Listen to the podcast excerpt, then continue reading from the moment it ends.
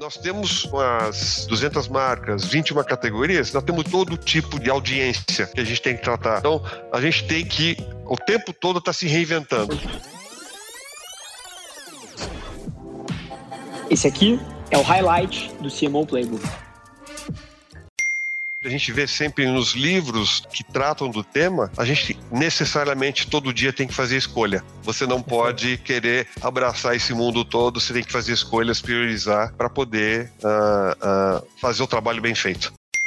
Vendo já o começo da pandemia, a velocidade que estava sendo imprimida no começo da pandemia, a gente falou assim: nós temos que tomar decisões rápidas, mesmo que não sejam as mais corretas, a gente corrige no meio do caminho, mas a gente tem que tomar uma decisão que tenha que ser implementada em 24, 48 horas no máximo, porque é essa velocidade que, que o mercado está. E foi uma loucura, a gente, na, na, verdade, não sabia exatamente como é que ia terminar a semana, um mês, o semestre, o quarter, mas uh, a gente sabia que a gente tinha que dar essa, uh, esses tratos, essa bola. E a coisa do pensamento ágil não era uma uma rotina para tudo que a gente fazia na Nestlé, obviamente, passou a ser. Ou seja, em vez de você dar prioridade para o indivíduo, vamos dar prioridade para o time. Em vez de você pensar na marca, na categoria, no produto, vamos pensar no projeto. Qual é o objetivo, a visão desse projeto? Quem são as pessoas que podem estar nesse projeto, que vão agregar valor, sabendo que a gente quer chegar nesse ponto? Então, a coisa multidisciplinar, quedas de muros e paredes dentro da própria Nestlé, entre empresas que colaboraram muito nesse, nesse, nesse momento, ou seja, você lembra lembrar da, da, das ações que a gente fez com restaurantes que estavam fechados, da, da cuponagem no meio da pandemia, a gente estava junto com a Ambev, a Nespresso, Nestlé, Ambev, realmente tentando trabalhar junto, porque a gente só percebeu que é a única maneira de sair melhor do outro lado. Isso para dentro de casa foi, foi muito parecido, né? Então, uh, quando a gente fala de pensamento ágil, também tem um conceito de se você vê que você tomou uma decisão, você tem um fracasso iminente, ou seja, tá aí na tua esquina, cara, não perca tempo, não espera chegar o fracasso. Já muda de direção, chama mais gente que, que não tá na discussão agora e vão tentar achar uma alternativa. E tudo muito rápido. Por isso que a gente falou antes de começar o, o programa da, da, da, da aceleração que está acontecendo. Olha, eu vou voltar um pouquinho para trás, lá por volta de novembro, outubro de 2019, quando a gente estava com o planejamento do ano seguinte, 2020, pronto. Então, 2019 com planejamento de 2020 pronto. Pronto para implementar, tudo certo, validado, todo mundo feliz, etc. E aí, no começo do ano, possivelmente 75% das coisas que a gente tinha planejado foram pro lixo e rapidamente a gente teve que, planejar tudo de novo. Agora, quando você coloca, como você está me perguntando agora, uma, uma perspectiva de 3 a 5 anos, cara, eu não sei nem responder. Uh, nós estamos nesse momento fazendo um planejamento de 3 a 5 anos, que, que a gente tá. vai aprovar no meio do ano. Uh, uma certeza, aí acho que você já matou a charada, é ter o norte uma claridade muito, muito, muito precisa de onde a gente quer chegar e como a gente vai chegar. Os meios, as ferramentas, isso pode mudar tudo, né? Ainda mais no universo de, de 3 a 5 anos.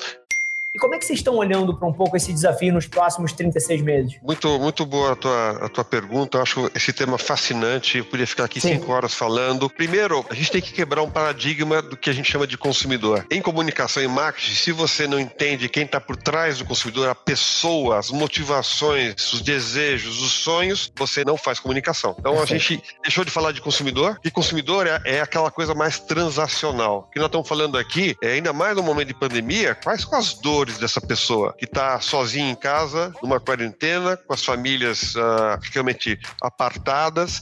Eu tenho que entender o que está acontecendo com ele. E aí eu tenho que juntar esse insight, esse aprofundamento desse entendimento, eu tenho que juntar quais são as crenças que a marca tem, qual é a essência que a marca se propôs a ter. Isso é uma coisa muito perene, não é uma coisa que se inventa nesse ano, ano que vem é diferente. Não, essas coisas são muito consistentes né, ah, no tempo. Então, você tem que juntar essas duas coisas. Aí que você começa a entender o propósito, os alinhamentos entre que a pessoa está sentindo, tá, tá, tem de anseios e desejos com que a marca está oferecendo. E normalmente essa conjunção mais forte não se dá com benefícios funcionais de uma marca de um produto, se dá em coisas muito mais profundas. E no momento da pandemia foi aí que caiu uma ficha muito grande de marcas que já estavam fazendo coisas muito legais de propósito e falou assim, cara, não é o momento de ficar vendendo benefício funcional. Então, a mãe de ninho tá sozinha com duas crianças crianças pulando no pescoço dela todo santo dia, não tem escolas fechadas, que prestação de serviço uma marca como o Ninho, que tem uma ligação muito emocional com as mães, pode fazer nesse momento. Foi isso o Drive. Uh, Nescau, que tem a ver com a crença que o esporte ensina valores para a vida, o que, que Nescau pode ajudar os pais que estão enlouquecidos com essas crianças, que estão com a energia represada em casa?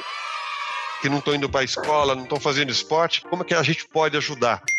As marcas têm que criar conversas interessantes. Ela, obviamente, tem que estar alinhada com o seu propósito, tem que estar alinhada com, seu, com a sua moldura de posicionamento desejado. E essa conversa não termina com a marca. Ela pode começar com a marca e tem que continuar. E às vezes a conversa começa com o consumidor, começa com as pessoas e a gente consegue se inserir. Né? Por exemplo, Perfeito. quando a gente faz um desafio no TikTok, possivelmente não é um desafio inédito da Nestlé, é uma coisa que já está rolando, mas que a gente vê conexão, a gente vê afinidade com a marca que a gente tem tem. Então a gente pode entrar nessa conversa desde que seja de maneira orgânica, uh, honesta, decente e que tenha realmente um sentido fazer parte dessa conversa. Quanto mais orgânico, melhor. Se for forçado, não vai funcionar, ninguém vai se engajar.